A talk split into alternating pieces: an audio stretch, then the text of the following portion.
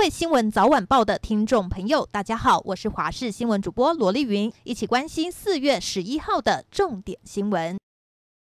AZ 疫苗明天开始扩大施打，包含中央、地方的防疫人员以及高风险的工作人员都纳入其中，因此人数超过六十万人。指挥中心也要求布立医院取消接种门诊挂号上限，合约接种医院四月十六号也会增加到一百七十家。此外，中央流行疫情指挥中心今天也公布了新增一例来自美国的境外移入确定病例，以及桃园医院群聚感染。的患者因为肺炎并发症死亡，是国内第十一起死亡病例。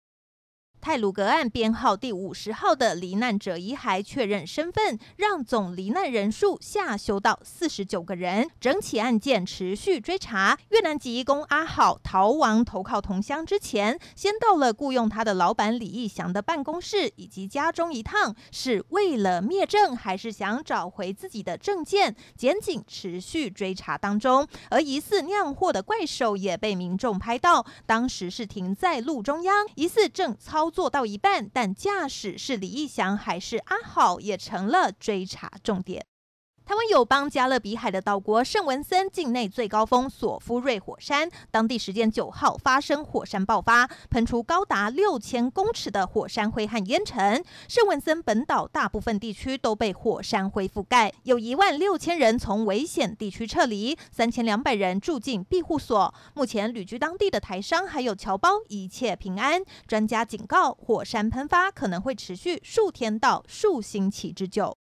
台湾人口成长亮起红灯。根据内政部最新人口统计，今年第一季的死亡人数比起出生人数多出了一万两千七百零九人。算一算，已经连续三个月人口负成长。人力银行调查也发现，有超过七成的上班族不想生小孩，就怕赚的钱不够养小孩。另外，有超过六成是恐婚族，目前心中根本没有结婚计划，也是因为薪水太低，养家不容容易。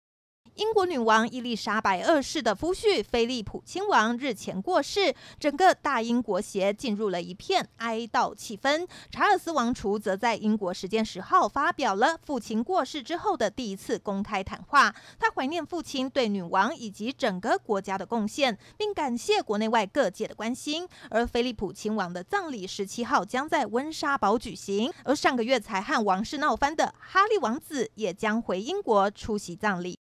缅甸情势持续紧张。根据缅甸援助政治犯协会统计，反政变抗争爆发至今，至少有七百零一个人死在军警的枪下。光是周六就有八十三个人丧命，其中八十二个人住在仰光附近的城镇博固。而当地少数民族的武装团体也袭击了一间警察局，杀死至少十名警察。面对国家濒临崩溃，多名缅甸官员公开呼吁联合国安理会必须对缅甸军方采采取行动。